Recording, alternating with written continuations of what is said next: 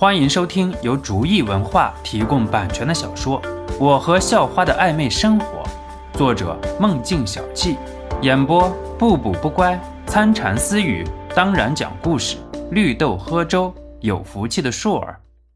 第一百四十四集，教官倒是有点自嘲的笑了笑，哈哈，是啊，你本来就是武术世家的人，倒是我想多了。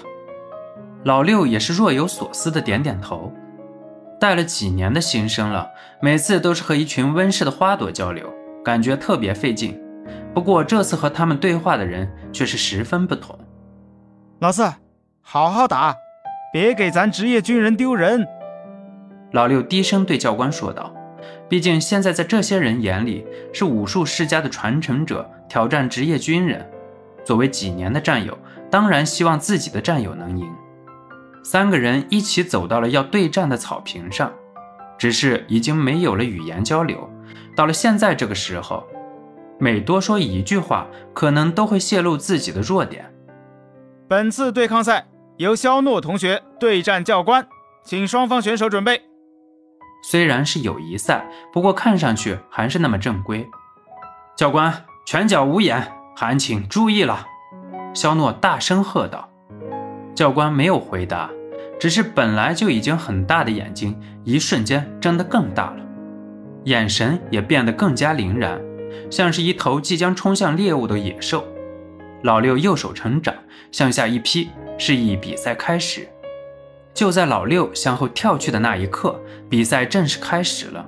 两个人踏在草坪上的脚也是紧绷了，似乎要顿在草里，而且整个一块土地上的空气。都像是要凝固一般，两个人的呼吸都变得缓慢。肖诺和教官紧紧盯着对方，却都没有行动。这种对局，先动的人往往就是会输，除非肖诺要用自然能保护自己来作弊。不过，如果那样的话，一巴掌就能让教官躺地上起不来了。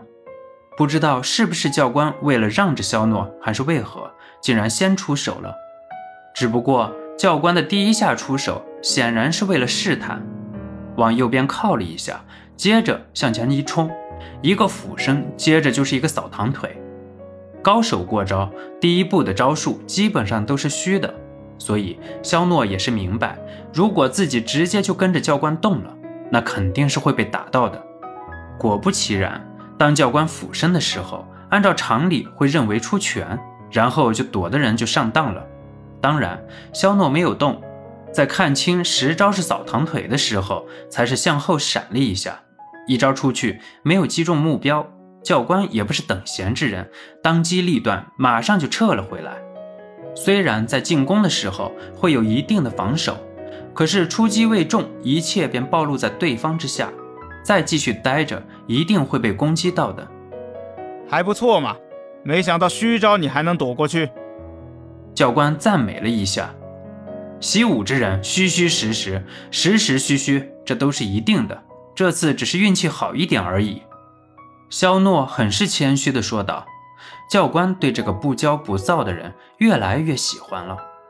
教官紧接着快速欺身过来，伸手就去抓肖诺的肩膀，准备用擒拿。只不过对于这个，肖诺也是肩膀向上一顶，教官的手没有抓紧。便被肖诺挣脱，一招不成，教官转攻下路，右脚一跺，直接扎在肖诺的两腿中间，便是一个马步。见招拆招，肖诺见到教官是想抓自己下盘，然后来个背摔，索性就直接一跳，双手借了教官肩膀一个力，后空翻了过去，然后稳稳地落在教官的背后。突然，两个人变成了背对背，在短兵相接的时候，把自己的背后留给对方是最大的禁忌。虽然两个人现在都很清楚，对方对着自己的也是背后，现在出手的机会会很大，可是风险也一样大。所以两个人都是很同步的向前一个前滚翻，然后单膝跪地看着对方。两个人相视一笑，看来两个人的选择都是正确的。